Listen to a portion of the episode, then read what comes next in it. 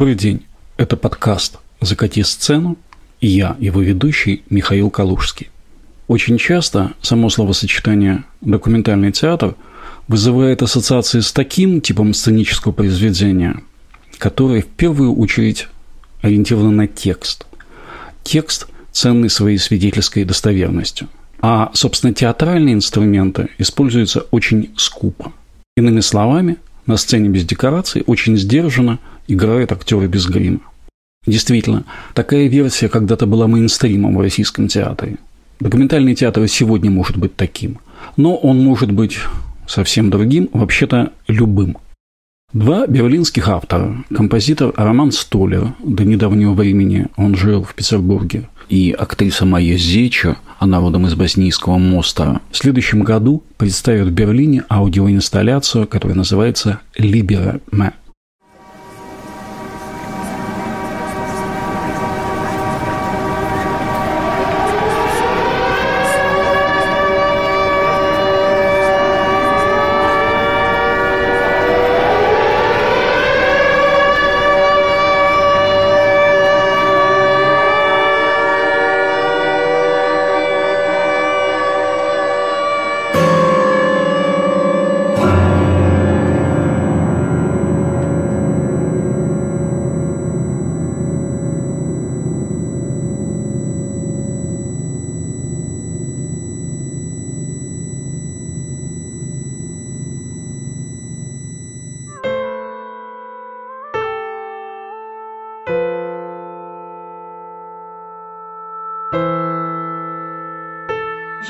Правда, поделилась на до и после. То есть ты сначала не понимаешь, как это, а потом ты резко вот так раз, и все, и ты понимаешь, как это все начинать заново. То есть когда у тебя абсолютно ничего нет. То есть ты потерял все, что только можно было потерять, ты приезжаешь в чужую страну, в неизвестный город, вокруг тебя люди, которых ты не знаешь, ты не знаешь, что тебе делать дальше, у тебя ощущение потерянности. Ты вообще думаешь сначала а ну вообще почему я живу, зачем я выжила, зачем все это. Есть соблазн дословно перевести «libera me» с латыни как «освободи меня». Но «libera me» – это песнопение, используемое в католической и англиканской церквах обычно во время похорон. Вот как звучит этот текст в традиционном русском переводе – Избавь меня, Господи, от вечной смерти, тот ужасный день, когда небо и земля содрогнутся, и Ты явишься в огне судить мир. Я охвачен трепетом и страхом, пока не пришел день расплаты и ярости. Тот день – день гнева, катастроф, страданий. День великий и самый ужасный. Вечный покой дал им, Господи, и свет непрестанный пусть им сияет. Музыку к этой молитве, она стала частью реквиемов, писали многие композиторы, среди них были Антон Брукнер, Джузеппе Верзи, Габриэль Фаре, Игорь Стравинский и Бенджамин Бейтон. Столер и Зечи не используют э, канонический текст латинской молитвы или его перевод. Их «Либераме» сделано на документальном материале, на интервью, в которых их собеседники говорят о войне, о смерти, о возвращении к жизни после войны. Столев хорошо известен как театральный композитор и импровизационный музыкант. Зеча работает в театре, снимается в кино и на телевидении. Вот что рассказывает о своем соавторе Роман Столев саундтреке, там есть ее прямая речь, она говорит о том, что она всегда считала себя а, представителем Югославии и никогда вообще не задумывалась о национальности. И сейчас эм, она говорила, я всегда считала себя боснийкой и считаю боснийкой, но не боснячкой. Ее отец э, босняк, э, мать хорватка, но э, они э, точно так же, как и сама Майя, отказались идентифицировать себя по вот этому узконациональному признаку и всегда позиционировали себя как югославы. Вот у Майи это тоже сохранилось. А она из Мостера, э, из э, города, который, э, как, собственно, и многие города в Боснии пережил страшную трагедию. Разрушение моста через Неретву было первым сигналом к началу войны в регионе, в Герцеговине. Вот. Э, она была беженкой во время войны. Э, Ее семья э, уехала в Австрию. Она провела несколько лет в Австрии. После этого она вернулась и была частью молодежного театра Мостера. Это была совершенно грандиозная театральная труппа, которая очень много ездила. Они ставили спектакли, показывали их на улицах в разных городах. Начали с Мостера и показывали, насколько я знаю, по всей Боснии и Герцеговине. А, закончила театральную академию в Сараево. Играла сначала в Мостере, потом э, и в Сараево тоже. И пять лет назад уехала в Берлин. Здесь она реализовала вот этот огромный проект, э, над чем мы смеялись э, на который, собственно, я специально поехал, потому что я не мог удержаться, я понимал, что это грандиозная вещь, я не могу это пропустить. И э, сейчас, да, параллельно э, снималась в кино и продолжает сниматься. Так получилось, что мы говорили с Романом Столером 11 июля. В этот день Европа, может быть, весь мир, вспоминают жертв резни в Сребренице. Начиная с 11 июля 1995 года в течение 20 дней боевики армии Республики Сербской под командованием Маратка Младича убили в Сребренице 8372 боснийских мужчин и мальчиков. Гражданская война в Боснии и ее последствия – одна из двух сюжетных линий Либерана. Вторая война, которую сегодня ведет Россия против Украины. Это work in progress, хотя большая часть сделана, то есть саундтрек готов, концепция полностью готова, мы ее меняли несколько раз. Рассчитываем, что в следующем году мы покажем. Причем не только в Берлине, хотелось бы, в разных местах, в разных городах, в разных странах. Мы э, с Майей познакомились два года назад, потом, э, как раз, кстати, это в Боснии произошло, Потом, через три месяца после нашего знакомства, я летал специально в Берлин на спектакль, который она делала с командой э, э, балканских актеров. Э, спектакль назывался «Над чем мы смеялись». Э, спектакль о том, как юмор помогал выжить э, во время Боснийской войны. 30 лет прошло, а мира-то, по сути дела, нет. То есть, э, как говорили нам э, люди, которые пережили эту страшную войну, э, это война без единого выстрела. Продолжается, это война без единого выстрела. Когда началось российское вторжение в Украину, мы поняли, что мы эту тему тоже не можем обойти. И в конце концов получилось э, такой, мы называем это э, спектакль без актеров. А получилась такая, как мы это мыслим, аудиовизуальная инсталляция, с, где собраны э, интервью э, очевидцев войны в Боснии и очевидцев войны в Украине. На самом деле, э, вот э, для части населения Боснии и Герцеговины как раз не очевидно, кто агрессор, потому что в Республике Сербской э, Караджич и Младич э, объявлены военными преступниками, это национальные герои. И получается, живет одна страна, которой у каждого из трех народов э, своя история, и э, очень часто она прямо противоположна той истории, которая есть у других народов.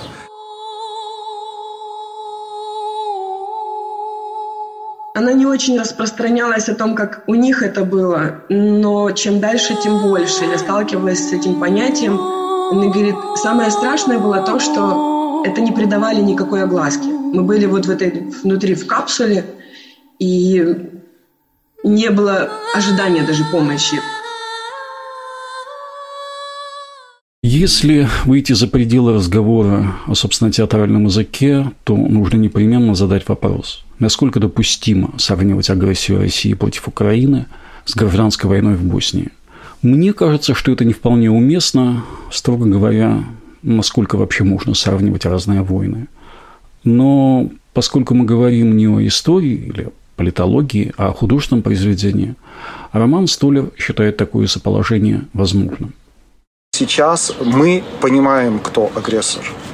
Но часть населения России не понимает. Часть населения России, которая охвачена пропагандой, совершенно не понимает, кто агрессор. Им до сих пор кажется, что в Украине есть нацисты, против которых, э, собственно, э, и началась специальная военная операция для того, чтобы пресечь распространение нацизма по Европе. А огромное количество людей подвержено этой пропаганде, поэтому у нас тоже такая ситуация неоднозначности, в кавычках. И сколько будет тянуться этот шлейф, э, это совершенно непонятно. Мне кажется, что это страшная война надолго, это действие пропаганды влияние этой пропаганды на российское общество это тоже долго, скорее всего. И, конечно, на скорый э, результат э, рассчитывать совершенно не приходится, но, по крайней мере, мы хотим об этом говорить. Какая бы ни была наша аудитория, мы хотим об этом говорить.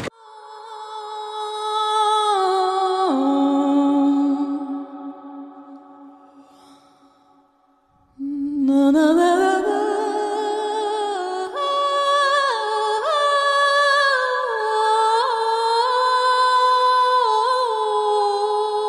волонтеров, которые помогали вам покинуть Украину после начала войны, была женщина из Боснии. Можете рассказать о ней поподробнее? К сожалению, в тот момент я еще не очень осознавала, насколько может быть мне полезен ее опыт в плане реабилитации эмоционально, физически. Потому что тогда еще вообще не было понятно, что с ней происходит. А она с каким-то очень трепетом и заботой относилась. Было видно, что в ней очень много вот этой боли.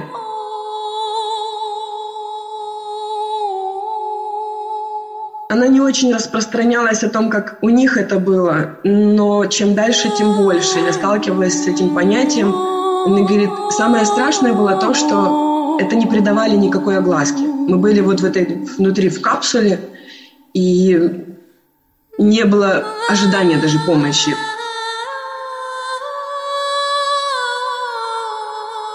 Говорит, ну вот да, 4 года в оккупации, когда ходишь в присядку, потому что выше летят пули постоянно. Вот 4 года вот находишься в этом состоянии.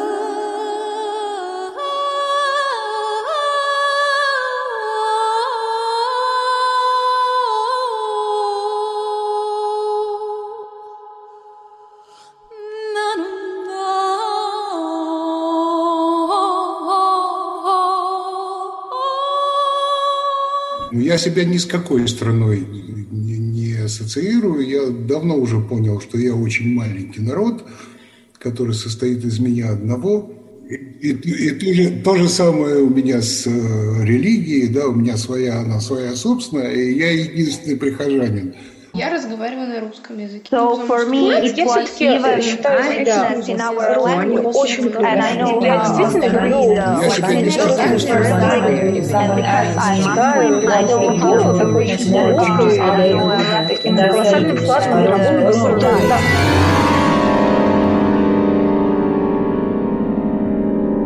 Я-то тот самый островок, который посреди двух огней. Я беженка с Украины с российским паспортом. У меня есть э, знакомый драматург, он меня пригласил в свой проект, как артисты разных, из разных вообще сфер культурных, как они переживают свое изгнание, как они тут делают свое творчество и так далее. И я сказала, что у меня есть напечатанных два э, фотопроекта, на примере которых я хочу рассказать про свое изгнание и так далее. Я думала о том, как построить этот перформанс, то есть у меня есть полчаса, 40 минут, чтобы рассказать по свою вот эту историю. И сначала я была полностью одета в леопардовую всю хреноту и лежала на такой красной бархатной огромной тряпке поперек входа. Это была моя идея, это хотела еще сделать на украинских протестах, чтобы европейцы переступали через беженцев. Как они все смотрят новости из Украины и так примелькались, отвернулись, пошли дальше.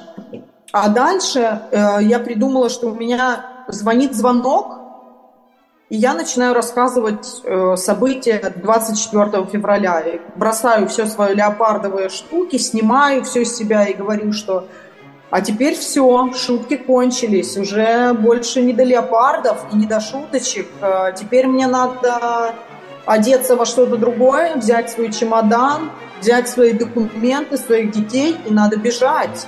Короче, я начинаю доставать свои документы и сначала достаю вот свидетельство о рождении детей моих. Они родились в Киеве. А, вот мои документы на кафе мое. Я предприниматель в Украине. А, вот мои документы на мой дом красивый, который я обожаю, он в Киеве. А сейчас я вам покажу свой документ.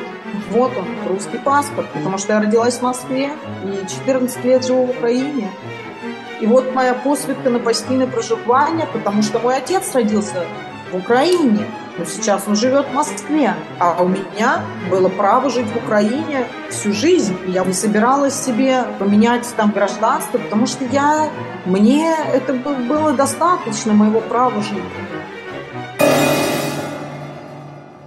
Отказ от непосредственного контакта исполнительной публики – это всегда сильный ход и очень важный выбор. В одном из предыдущих выпусков этого подкаста мы уже говорили о сегодняшней тенденции отдавать человеческие истории предметам, делать рассказчиками материальные объекты.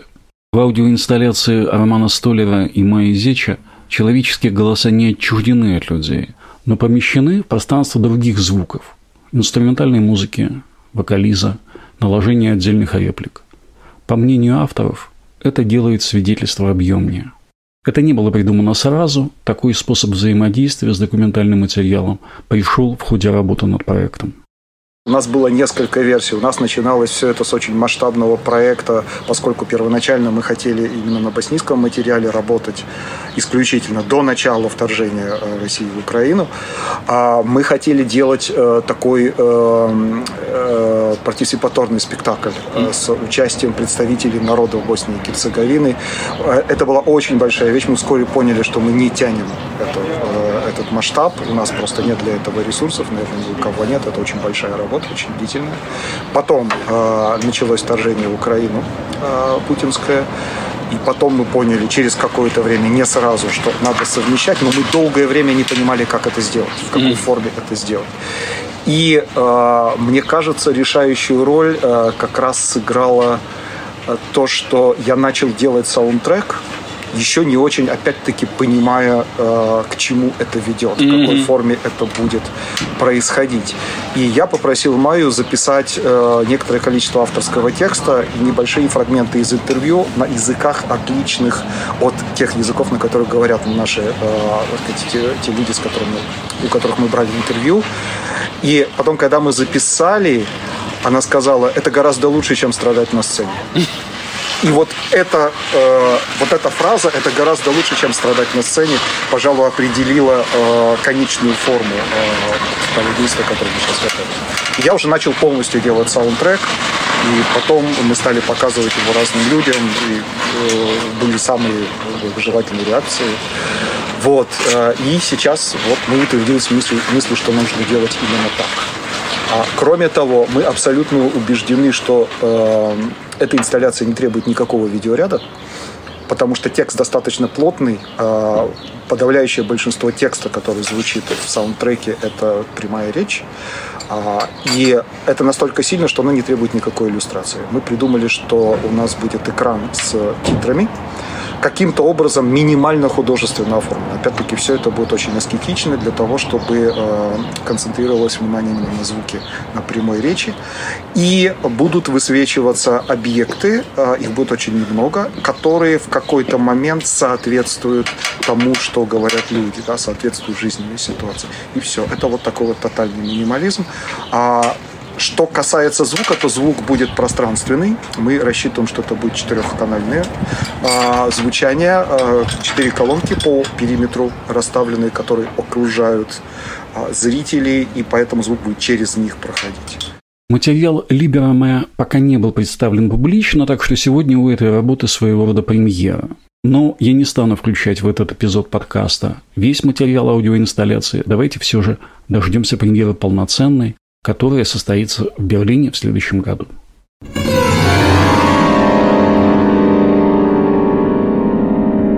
Я боюсь, я не буду рассказать эту невероятную историю. Олег, он очень э, зол, потому что он бросил свою, э, свой дом, э, ну вот вообще все, что он создавал, свой сад, это для него главное. Он э, бросил Феодосию в 2014 году. Он туда уехал, а там прям вся его жизнь. Он уехал, переселился в Бровары, но вот он подобрал собачек. Одну собачку он взял у какого-то пьянчуки, который, значит, ее не кормил, и она такая маленькая, таскала ку- кур.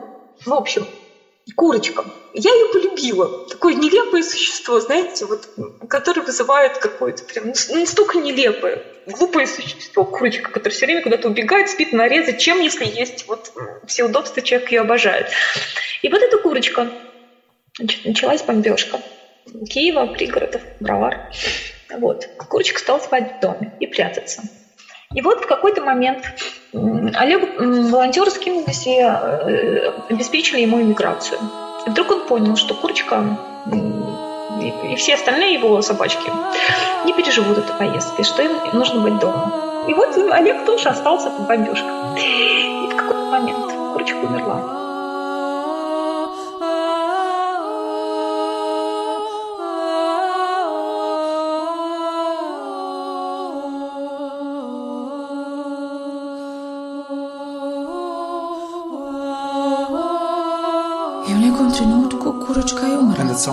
Stress. Evo leži, Luna se skužvala. On se razbolio, nije mogao ovo da preživi. Ali mu je bila najdraža. favorite.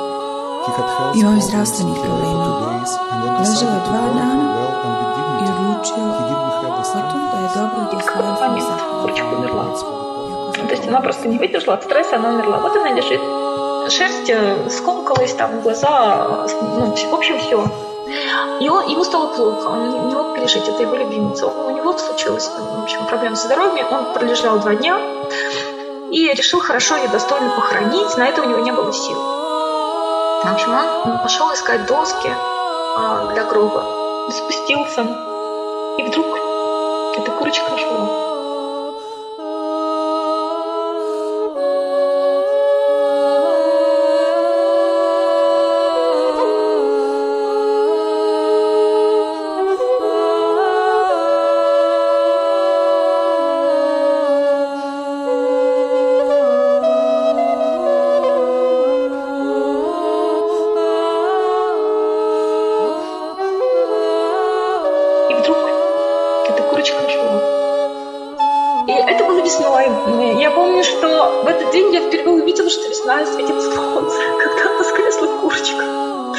Когда воскресла курочка, я впервые обратила внимание, что ну, есть не только ужас и война, есть вот какая-то надежда.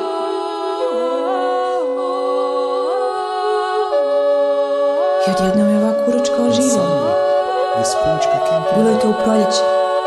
It was in the spring. Sjećam se tog dana kada je was shining. Kada sam prvi put vidio da sunce. primijetio da ne postoji samo porost i rat. Postoji neka vrsta nade.